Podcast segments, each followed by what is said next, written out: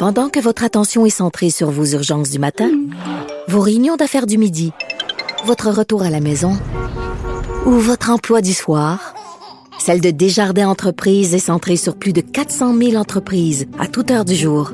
Grâce à notre connaissance des secteurs d'activité et à notre accompagnement spécialisé, nous aidons les entrepreneurs à relever chaque défi pour qu'ils puissent rester centrés sur ce qui compte, le développement de leur entreprise.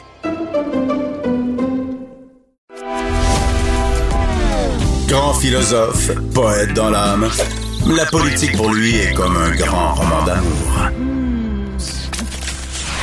Vous écoutez Antoine Robitaille, là-haut sur la colline. Tous les vendredis, un de nos vadrouilleurs du bureau politique nous propose un retour sur la semaine à partir des dossiers qui l'ont occupé. Aujourd'hui, c'est au tour de... Nicolas, Nicolas, tu as bien trop à faire.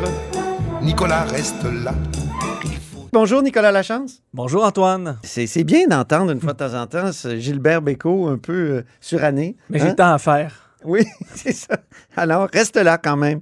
Euh, et tu nous parles aujourd'hui de nickel et d'identité numérique parce que c'est deux des dossiers qui t'ont vraiment euh, occupé cette semaine. Exactement. Eh ben, oui, le nickel, c'est tout un débat. Là. Euh, la ville de Québec s'est rebiffée, a convoqué des scientifiques pour se rebeller contre la volonté du gouvernement du Québec de, de hausser les normes. Puis là, il y a du nouveau.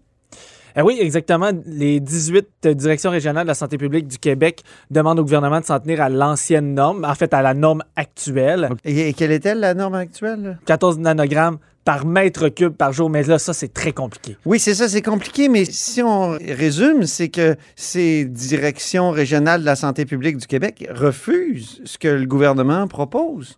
Oui, puis c'est un peu surprenant. C'est comme un coup de théâtre, OK? Ouais. Euh, je pense qu'il faut quand même remettre en contexte. Là, euh, le ministère de l'Environnement, avant les fêtes, a déposé un règlement Oui. qui a surpris tout le monde.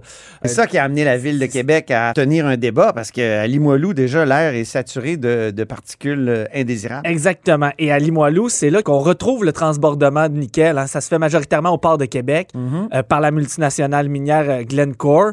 Le port est en milieu urbain. À Limoilou, on a déjà, avec la norme actuelle, chaque mois, des dépassements de cette norme-là de concentration de nickel dans l'air. Mhm. Et le ministre de l'Environnement est incapable de trouver qui est le réel responsable de ces dépassements-là. Donc, c'est comme compliqué de punir en plus. hein. Alors, on veut établir une norme un peu plus élevée qui permettrait aux minières Ouais. hein, de faire euh, plus de, de, de, de, de- de transbordement parce que le, le gouvernement... C'est comme ça- si sur la route, on disait, ben, tout le monde roule à 140, on va monter euh, la, la- la limite de vitesse à 140. Mais en fait, il y, a- y y plus que ça derrière. C'est que euh, le gouvernement a des a- veut a une filière batterie derrière Oui. l'esprit. hein. Mhm. Il y a aussi l'objectif d'électrifier les transports au Québec. Et pour ça, on a besoin de nickel. Ça fait partie de son plan. Donc, on va aller beaucoup plus loin dans la production de nickel et permettre aux entreprises d'en euh, produire beaucoup plus. Donc, de transborder plus de nickel, plus de concentration de nickel dans l'air. Ah oui. Euh, ah, euh, Il y a aussi la région de Rouen-Noranda, où se trouvent des mines là, qui vivent des problèmes de concentration de nickel dans l'air. Donc, depuis l'annonce du règlement, les critiques sont nombreuses, Antoine. oui. Euh, les oppositions à Québec, plusieurs groupes de pression, des associations de chimistes, des médecins en environnement, des citoyens de Limoilou, la ville de Québec. maintenant, la ville de Québec aussi, mais oui. Après avoir entendu les experts du ministère, après avoir entendu la santé publique. Et euh, bref, euh, le gouvernement est de plus en plus isolé avec les minières dans ce dossier et le ministre de l'Environnement est au bâton depuis pour défendre ça. On s'entend que c'est un sujet qui est somme toute économique. Voici ce que disait le ministre de l'Environnement Benoît Charette le 18 janvier dernier pour expliquer l'augmentation de la norme de nickel dans l'air. On est tout à fait conscient de ça. C'est pour ça que l'avis de la direction régionale de la santé publique était un élément euh, auquel on tenait. La, la direction régionale et la direction nationale de la santé publique confirment euh, que cette norme-là peut être modifiée là, sans qu'il y ait un impact euh, significatif au réel au niveau de la, de la santé publique. On est conscient, ceci dit, de la perception, mais aux gens qui nous demandent toujours de se référer à la science, ben, je pense que là, on a des, des, des rapports euh, scientifiques qui sont assez bien étoffés. Donc, on comprend ici que le ministre de l'Environnement se défendait en disant que c'était scientifique et pour appuyer ses propos. Il disait que c'était très important pour lui que la direction régionale de la capitale nationale soit d'accord avec ça. Donc, lui, il soutient depuis. Mais là, depuis, le elle a changé d'idée. Et là, depuis cette ça. semaine, volte-face, elle accompagne les autres directions régionales Ah oui. et dit que elle ne veut plus euh, appuyer cette proposition-là et demande de garder la norme actuelle. M. Charette euh, semble avoir euh, changé d'idée en ce Ah. qui a trait à la, direction régi- à la direction régionale de la capitale nationale. Ah, lui aussi, ça l'a amené à évoluer, lui aussi. Exactement, on peut l'écouter. Vous êtes toujours appuyé sur la santé publique de la capitale nationale? Elle fait volte-face? En fait, en fait, j'ai le plus grand des respects pour les directions régionales de santé publique, mais qui a eu à analyser l'ensemble de la documentation produite, qui a eu à se pencher sur les rapports indépendants qui ont été, euh, qui ont été réalisés, c'est réellement la direction nationale. Donc maintenant, il se fie à la direction nationale parce qu'elle fait son affaire, dans le fond. Ben, il dit que c'est toujours fié à la direction nationale. Mais Ah, ok. avant, il ajoutait que c'était très important pour lui aussi d'avoir l'appui de la direction régionale, sachant les critiques et les craintes des citoyens de Limoilou. Mais cette fois-ci, il trouve d'ailleurs ça surprenant là, qu'elle change d'idée. Oui. Mais tout d'un coup, c'est plus important. C'est plus elle qui avait les, les bonnes données. C'est pas les, c'est, euh, c'est pas elle qui avait le mandat. C'est vraiment le mot qu'il a utilisé. Le mandat. Mais quel était ce mandat hein? Hmm. C'est quoi le mandat finalement? Est-ce Ouais. que c'est, est-ce que tout ça est, est organisé, mais en réalité, la décision du gouvernement, elle est déjà prise? C'est ce qu'on comprend. Et il le dit. Elle est vraisemblablement, là, la, vraisemblablement, la norme changera. Donc, peu importe le nombre de mémoires et qui déposera des mémoires, la décision du gouvernement, elle est prise. D'ailleurs, le ministère nous confirmait, à nous, au bureau parlementaire, il y a quelques semaines, que c'est l'industrie minière qui avait réclamé des modifications de la norme de nickel. Oui, oui. Donc, le ministère prend position d'une certaine façon en acceptant de refaire ses devoirs parce qu'il y a une pression. Est-ce Mhm. qu'il y a de la pression politique? hein? C'est une question qui se demande. J'ai- Je l'ai posée au, euh, au ministre de l'Environnement la semaine dernière. Ce dernier a assuré qu'il n'était pas à la merci des lobbies euh, miniers, qu'il ne jouait pas un rôle à la place du ministre de, de- ministre de l'en- de l'économie.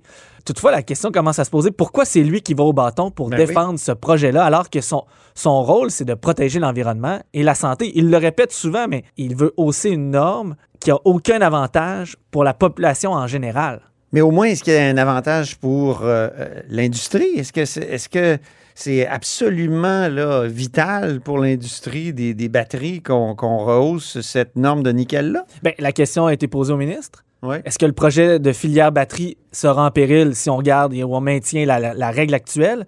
Il a affirmé que ça freinerait ce changement, Ah bon? mais sans donner plus de détails. En tout cas, ils ont l'air à y tenir. Donc, euh, tu continues de suivre ce sujet-là. Puis, il y a un autre sujet que tu suis beaucoup, c'est toutes les questions informatiques. hein. Tu es monsieur bordel informatique, hein, Nicolas? Euh, Hein? par, par moment. Il y, a des- il y a des sujets plus intéressants que d'autres, Et- comme, comme celui de l'identité numérique. Ben, c'est ça. C'est ça. Puis là, tu avais un gros article sur la reconnaissance faciale pour confirmer notre identité cette semaine. La reconnaissance faciale, moi, ça m'énerve sur mon iPhone, Le- la le- reconnaissance faciale. Va-tu falloir présenter son visage là, à la machine? Quand on, on C'est va à comme l'hôpital? l'iPhone. Ah oui? C'est pareil. Euh, euh, donc, on savait que le ministre voulait y aller avec la biométrie. Ouais. La technologie désirée avait pas été encore choisie. Par hasard, je suis tombé avec mon collègue euh, Pascal Dugas sur euh, un appel d'offres et en fouillant les centaines de pages, confirmait, euh, on confirmait à l'intérieur de cet appel d'offres-là que c'était l'authentification faciale qui allait être déployée. Ah bon? Donc, on a demandé quelques précisions et euh, on comprend que le gouvernement voudra, dans les trois prochaines années, hein, c'est un projet sur trois ans, donc dès 2025, ça se doit d'être offert aux citoyens pour améliorer la prestation de services. Mais où on exposerait notre face exactement? Ben, en fait, le gouvernement aura besoin d'une photo officielle. hein, pour, Ah. pour vérifier votre, pour attester votre identité.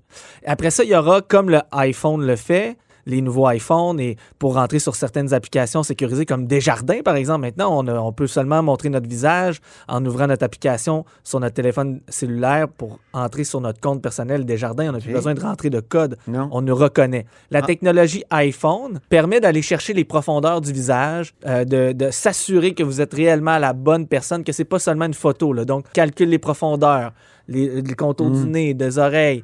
Donc, et donc, ça, ça authentifie que vous êtes bel et bien la bonne personne. Donc, vous pourriez seulement être devant cet écran-là et tout d'un coup, venez euh, euh, atterrir sur le site du gouvernement du Québec qui vous permet de- de- d'obtenir Ouais, ouais, et ouais. de demander des authentifications, des certifications, des permis de conduire, des certificats de décès, de demander des services à l'État, de, de faire une réclamation de chômage. de- Donc, c'est tout ça pour simplifier la- le, le contact avec l'É- avec l'État. Et on nous promet qu'on aura pu à faire des réclamations à 1000 endroits, à la SAQ, au ministère du Travail. Est-ce que tu es en train de parler d'un guichet unique? Un guichet unique. Moi, ça me fait penser au coffre-fort virtuel de la ville de Québec. Ah, Ce Régis flop. Labombe, Ah on ouais. s'ennuie tellement. Oh. OK, pardon. Donc, bref. euh, donc, on nous promet quelque chose de, de- de- de s- sécuritaire à 100% qui, justement, freinerait cette espèce de fléau qu'on vit présentement de vol à l'identité, où les gens peuvent faire des réclamations à mille endroits en se servant de votre nom, de votre identité. Là, ça viendrait sécuriser tout ça et avec à l'aide de nouvelles technologies comme les chaînes de blocs, on pourrait également protéger toutes nos euh, données personnelles, nos certificats personnels, nos permis personnels OK. jusqu'à aussi donner l'occasion au ministère organisme de s'échanger ces données-là de façon sécuritaire. mais il y a des risques, Nicolas? Ben, c'est ça. Il y a plusieurs personnes qui parlent de cette, quelle technologie sera utilisée, qui la fera. Là, on comprend que c'est des sous-traitants qui vont la faire, hein, parce que l'État est incapable d'embaucher des personnes, euh, des informaticiens de qualité. Nicolas, on n'arrête pas de nous mettre en garde là, sur euh, Facebook de ne pas mettre des photos, mettons, où on est vieilli. Tu sais, l'espèce d'application euh, sur nos téléphones aussi. euh, on dit que c'est des applications russes qui nous. Qui, qui stockent finalement notre, visage, justement pour utiliser ça pour faire de la fraude. Ben, le ministre comprend les craintes, c'est ce qu'il dit. Donc, il n'obligera jamais personne, pour l'instant, c'est ce qu'on dit, à utiliser l'application. Donc, les services parallèles seront toujours en place. On peut écouter le ministre nous le confirmer. c'est qu'il n'est absolument pas question d'obliger les Québécois à s'en servir. OK. Donc, il y aura une autre, fa- une Oui. autre façon Oui. parallèle. Oui. Un Ce peu qu'on comme fait, c'est Desjardins actuellement, Ouais, ou c'est ça. avec... euh, On met en place l'infrastructure pour que ceux qui souhaitent l'utiliser puissent le faire, mais on maintient en place aussi toutes les infrastructures qui vont faire en sorte que ceux qui ne voudraient pas utiliser la reconnaissance faciale vont pouvoir l'utiliser euh, d'une autre façon. OK. Donc, c'était Éric Kerr, le ministre de la Transformation numérique? Non, ce Oh. n'est plus le ministre de la Transformation Ah oui, c'est numérique. vrai. Il était délégué. C'est maintenant un ministre officiel de la cybersécurité Ah, voilà. et du numérique. OK. Donc, les craintes? Mais les Elles craintes, c'est surtout euh, les enjeux de traçage. Oui. Euh, les, les simples photos ne devraient pas avoir d'impact sur la technologie qui sera utilisée, nous promettons, donc qui pourra analyser les profondeurs du visage et de champ, euh, ce qu'on n'est pas capable de faire avec une simple photo. Toutefois, où sera stocké ces données-là? Est-ce que le gouvernement pourra nous tracer? Donc, à chaque fois qu'on va à la SAQ, parce que la SAQ fait partie des, des possibles partenaires, est-ce que notre visage sera euh, noté? On saura on est où? Euh, donc, bon, les cartes de crédit le font déjà, mais là, ça serait- on parle de l'État. Mhm. Des fois, on accepte des choses avec les entreprises privées, sachant qu'ils n'ont pas un pouvoir, par exemple, de nous arrêter. Hein? Mhm. Il n'y a pas de policier euh, euh, de la carte Visa, là. mais euh, il y a des caméras de la Sûreté du Québec et des villes partout sur le territoire. Tu dis qu'on accepte plus, dans le fond, des entreprises privées que de l'État? C'est vrai, moi, je... On accepte beaucoup plus des entreprises privées que de l'État. Alors que on est toujours en train de chialer. Oui. C'est difficile d'avoir des services avec l'État. C'est ça, c'est ça. C'est vrai. C'est un, c'est un paradoxe, ça. Donc, c'est vraiment le paradoxe ultime où l'État euh, s'est engagé à régler ce problème-là. Mais en voulant faire ça, il faut que le citoyen accepte d'entrer dans cette partie-là, là, de, de, de, de- de jouer la partie avec, avec l'État. On accepte de le faire pour plein de choses avec nos téléphones cellulaires. Oui, On filme tout en permanence. je sais. On est tout le temps en train de sign- signaler nous sommes où, qu'est-ce qu'on fait, euh, avec qui. Donc, on accepte que l'entreprise privée utilise ces informations-là. Je prends une photo de nous autres, Oh, voilà. pour ma page Facebook. Et maintenant, il faudra accepter, et on aura le choix de l'accepter, de, euh, que l'État puisse le faire pour nous. C'est ça. C'est un lien de confiance. La relation entre l'État et le citoyen changera complètement à partir de ce moment-là. Parce qu'on va, euh, on pourra être identifié par la reconnaissance faciale. Un peu intrusif. Ça peut être un peu intrusif. Pour certains, on comprend. Il faut comprendre que, que, que, que ça, peut, euh, ça peut créer un malaise. Et c'est le moment d'écouter la chanson de la semaine. Hein? C'est dans l'émission, c'est la tradition. Puis je te l'ai un peu imposé. C'est une chanson de Sting. C'est Russians, évidemment. C'est en anglais, là. Les gens vont dire Hey, mon oncle 101. Antoine, Bon, Antoine, qu'est-ce qui se passe? C'est ton sentiment croissant d'hystérie, oui, c'est ça, j'aime. comme le dit la chanson. Exactement, oui. Et Est-ce que dit la chanson? J'ai toujours trouvé cette chanson-là un peu naïve parce qu'il dit We share the same biology. C'est vrai qu'on a la même euh, biologie, même si on n'a pas les mêmes idéologies. Ouais. Mais en même temps, euh, je l'ai réécouté puis ça m'a touché. Peut-être que c'est 1985, hein? une époque où j'étais tout jeune, euh, Nicolas. Où j'étais pas né. Non, j'arrête. Mais non, j'étais né, j'étais né depuis un an. Ah, OK. ok. J'ai menti, Antoine. Bon. Euh, euh, euh, possiblement que c'est tous ces, ces sentiments-là qui t'habitent présentement. Oui. Habituellement, la chanson a un lien avec la- la- l'actualité politique à Québec. oui, mais là, c'est tellement envahissant. Oui. au- au- à tout- dans tous les sens, cette affaire de d'invasion ou d'agression de, de l'Ukraine terrible. Et comme tu le disais si bien dans ta chronique euh, euh, euh, dans le journal de Québec et de Montréal, Ouais. sur le plan économique, sur le plan budgétaire, Oui. ça pourrait nous toucher également. ah, ça, ça va transformer euh, Et à long plusieurs terme, choses. Ça, ça va pourrait- peut-être même forcer des décisions Ouais. qu'on ne voulait pas prendre. Alors, on écoute Sting.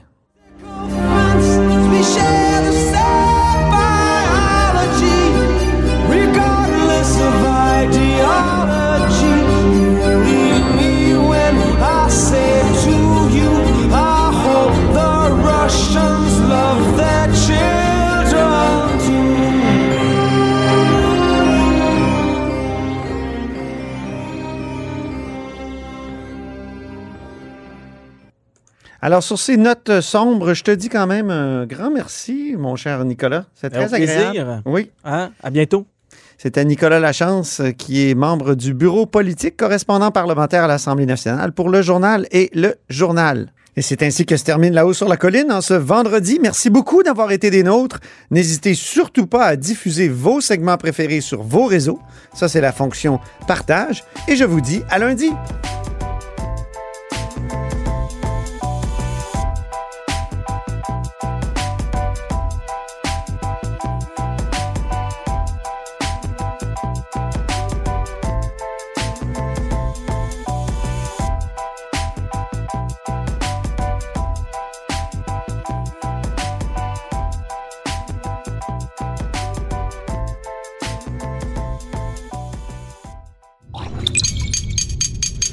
Radio.